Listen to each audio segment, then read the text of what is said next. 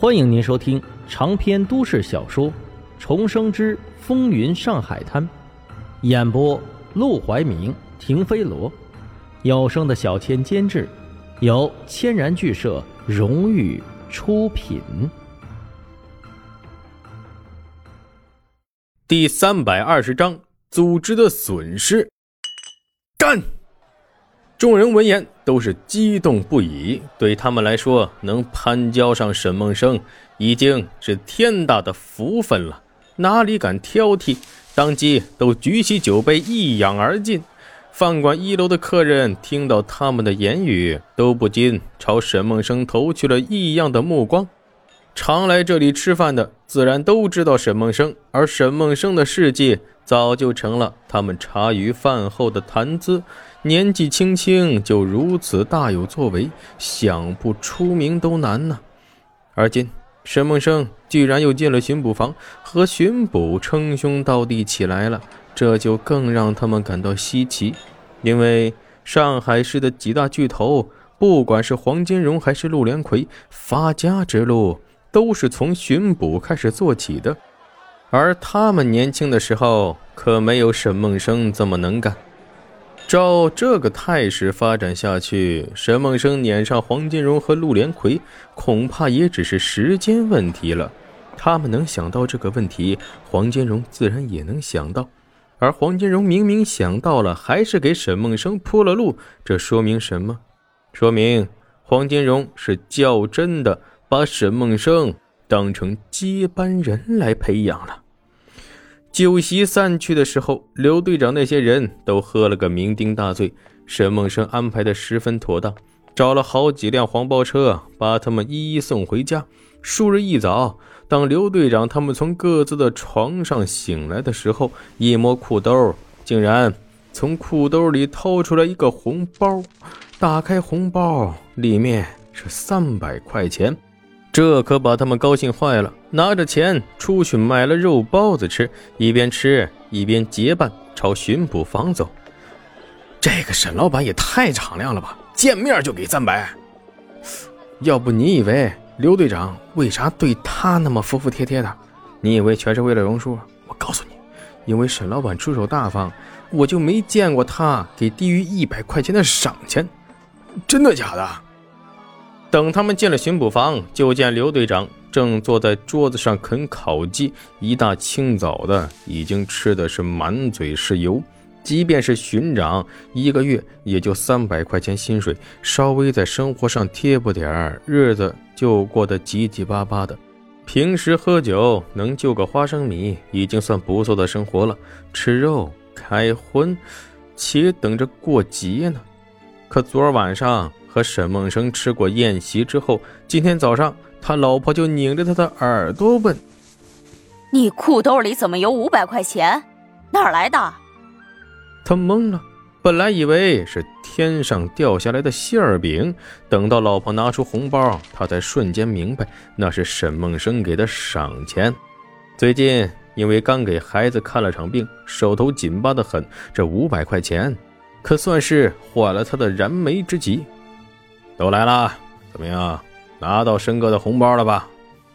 巡捕们又不是傻子，知道刘队长肯定拿到的更多，便也不隐瞒，都嘿嘿直笑。拿到了没事但你们得记住啊，这是谁给的？我就问你，过去咱们干这么久的活，不管是洋人还是荣叔，给过咱们一毛钱好处吗？巡捕们用力摇头。刘队长又道：“申哥昨天过来报道。”咱们帮过他什么忙吗？巡捕们再次用力摇头，刘队长这才放下烤鸡，叹了口气：“唉，所以啊，以后咱们生是生哥的人，死是生哥的鬼了。这是个机会，跟这样的人干，才能有出头之日呢。不然，咱们就只能一辈子当个巡街的。”巡捕们赶紧跟着附和：“这个自然，生哥的好，我们心里都记着呢。”以后申哥的事儿就是我们的事儿。这天，沈梦生没来巡捕房，他也不用再来了。两千块钱足够让巡捕房的人对他服服帖帖。他坐在赌馆的二楼，正在纸上写写画画，描绘着怎么发展自己势力的蓝图。他有很多法子，要么直接招兵买马，要么就吞并别人的，要么直接铤而走险，去找像何凤林一样的大军阀合作。每个法子都有各自的好处坏处，他必须提前想好，免得到时候光给自己擦屁股都擦不干净。生哥，有位老先生找，他说他是你苏州养鸡场的掌柜，要来跟你说养鸡场的事儿。养鸡场。一听到这三个字，沈梦生心里当即咯噔一声。他的养鸡场已经变成了那些地下分子的接头地点了，而养鸡场的掌柜也是苏小曼过去的上线田润之田先生。